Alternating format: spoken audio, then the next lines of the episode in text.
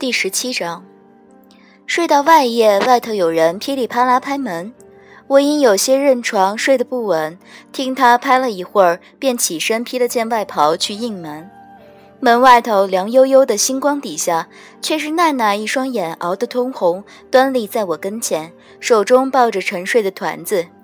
一见着我，纠结在一处的眉梢舒展不少，急急道。上神昨日说小殿下三更便能醒转来，如今已过了三更了，小殿下却仍没醒的征兆，反倒是小脸越来越红。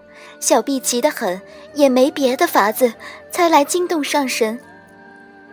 瞌睡瞬时醒了一半，奈奈进屋点了烛火，我将团子抱在床上，从头到脚摸了一遍，心中才算宽慰。小娃娃的酒量自然浅。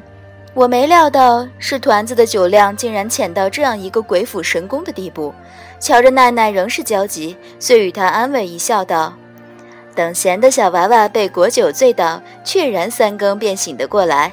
但这回倒是我低估了团子，照他这势头，大约是要睡到明天早上的。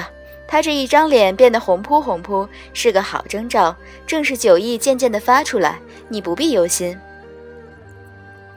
奈奈明显松了一口气。我瞧着她那一双通红的眼睛，心中一动，道：“你该不会自抱了团子回来，便一直没合过眼吧？”她不好意思地笑了笑。本上神是位体恤下下情的上神，自然不愿见奈奈这等好姑娘下半夜也合不了眼，遂将团子身上的小衣裳扒了下来，用银被裹了，推进床里侧，与奈奈谦和一笑，道。我时不时的在渡他些仙气，管保明日起来便又是一个活蹦乱跳的团子。但小娃娃饮了酒，酒醒了，须得喝些炖得稠稠的稀粥。你先回去睡一睡，养足精神，明清早好生炖些粥端过来。奈奈踌躇了一会儿，道：“但小殿下若是扰了上神安歇。”我伸手拍了拍团子的脸，道。你看他如今睡得这样，便是将他团起来滚一滚，只滚到他的庆云殿，他也不大晓得哪里能扰得了我的安歇。奈奈扑哧一笑，矮下身子与我扶了一扶，又吹熄了蜡烛，才恭顺地退出去。团子虽没什么大碍，但脸上、身上不停歇地发汗，面上看起来是睡得沉，实则怕有些难受。我便打来一盆水，施了术法，将整间屋子都弄得暖和些。揭开他身上的云被，将他剥得光溜溜的。隔半盏茶，便为他擦一擦身子。从四更天一直折腾到某日星君出门当值。这一夜岂是扰了我的安歇？我在心中唏嘘了两声，将衣裳一件一件给团子穿好，才晓得带孩子的不易。对夜华的钦佩又不止的刷刷刷蹭上去三两三分。奈奈送粥过来时，我正帮团子收拾完毕，尚未将地上的水盆端出去。奈奈默默瞧了瞧地上的水盆，愣了片刻，蹲下来将那盆中的白帕子拧起来，又把水端出去倒了。她推门进来时，我正洗刷完了，在盛她做的粥。这粥做得很爽口，怕小孩子挑口，还放了糖，做的是一碗甜粥。我昨夜令他回去做一碗粥来，本是找的一个借口。那时我自然晓得，团子今日并不会早早的醒过来。本上神推英明，团子今日也确然争了气，并未那么早醒过来，便自然够不上未享用这碗爽口的粥。我怅然的望着这一碗粥。倘若粥也能有意念，我面前的这一碗，想着自己辛辛苦苦的在锅子里翻来覆去的被炖了那么久，好不容易熬到出锅盛盘，却只能空带凉去，等得个被倒掉的下场，那该多么的悲切哀怨！想到这里，我唏嘘了两声。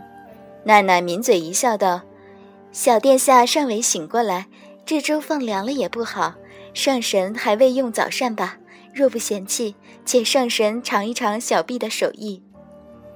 即使他殷勤在先，面上推辞两番后，我便呵呵笑着受了。将将把一碗粥喝完，昨日伺候我下水的十八个仙娥已浩浩荡荡地来到了我暂住的这方院子跟前。领头的两个手中各捧了备着早膳的食盘，另外的十六个乃是端着花果酒水之类。我在心中叹了两叹，果真是天界气度。灵宝天尊待客推厚道，推周全。我已用了早饭，本欲令领头的那两个仙娥将那装早膳的石盘撤回去，却见着那石盘中大多放的都是糕点之类。团子睡了一夜零半日，醒来正好可以垫一垫肚子，便转令他将两个石盘放下了，只留了奈奈在房中守了团子。我随着这一溜水灵灵的仙娥们，仍去灵宝天尊那汪天泉里泡着。九重天上的路甚多奇石假山点缀，这些山石长得巨大又绵延，瞧着虽有趣，走起来却不大方便。有些路原本是很宽敞的大道，中间放一副绵长的巨石，生生便将大道分为两条小径。倘若走这样的路，便有些讲究，万万说不得别人的是非八卦，否则石头的另一边正立着此件八卦的事主，便不大好了。倘若这八卦的施主还是个厉害且小心眼的施主，便更不好了。如此，眼下与我只隔了一道石头的两个不知在何处当差的小仙娥，实在要感激本上神的宽宏大度，不是个小心眼的施主。若如今日他二人遇上的是司命星君，起初我停下脚步，不过是因为这两个背地里一人八卦的小仙娥提到了缪清公主。昨夜我没等夜华料理出个结果，便回屋歇了。虽觉得那妙清同素锦闹的过程挺没意思，可对这个结果还是颇感兴趣的。这正如看一个戏本子，虽才看一半便猜的过程和结果了，另一半过程当然可以略去不看，可终究还是要将这个结果翻一翻，看看自己当初是猜的对还是不对。现下我揣的就正正是这样的心情。那两个当值偷懒的小仙娥，其中一个道：“那西海上来的缪清，我当初一见他便晓得他是个不安分的，昨夜果然出事儿了。”另一个道：“也不知道他到底犯了什么事，我去问昨夜替君上当值的红鸾姐姐，他怎么也不愿说，还将我骂了一顿。”前一个又道。想来是桩很见不得人的事，才将君上引得一定要将那缪清赶下西海去。却听说昨夜我们娘娘还去为那缪清求了情，在君上的书房里跪了半夜。后一个感叹了一声道：“娘娘这又是何必？不过话说回来，我们娘娘真是位万中无一的娘娘，人长得美，性子也和顺，却不知君上为什么从来瞧不上她。”我分到娘娘殿中以来，还从未见到君上来探过一回娘娘。便是上回北海那条八蛇养出来的那位不像样的少爷，叫出来那样一桩不像样的事，天君都震怒了的。却听说雪竹姐姐奔去书房将这事报给君上时，君上连眼皮都没抬。